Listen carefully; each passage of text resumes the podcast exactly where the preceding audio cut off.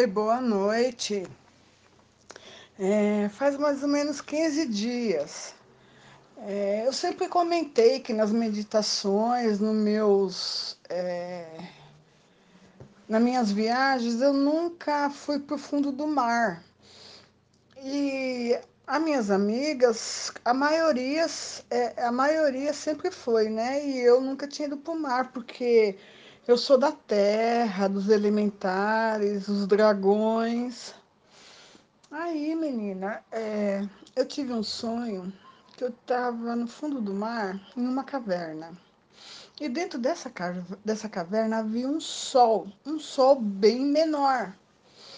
E era controlado a, a, a temperatura. E esses seres, que eram vários e não eram todos da mesma origem, tinha maior cuidado eles podiam controlar a temperatura, eles estavam preocupados com a temperatura para mim lá. E tinha uns três tipos de seres. Tinha uns com bata branca que flutuava, que era bem leve, mas eu acho que era mais pro louro, eu não tenho certeza. Mas eu acho que era com cabelos e tinha um outro que era uma esfera, luz, não tinha. É, só era luz. Mas havia um outro que era igual esse que você, é, da postagem que eu te mandei da foto. Só que muita coisa não bate. A mão bate, as orelhas bate, só que o tamanho não bate. O ser que estava comigo lá embaixo era alto demais é, e, e magro. E não era tão cabeçudo, mas tinha essas coisas na mão, tinha um ar, você entendeu? Mas é só tipo 30% desse ser. Mas para mim ele é aquático. E esse aí eu acho que não é aquático, é, ele é aquático.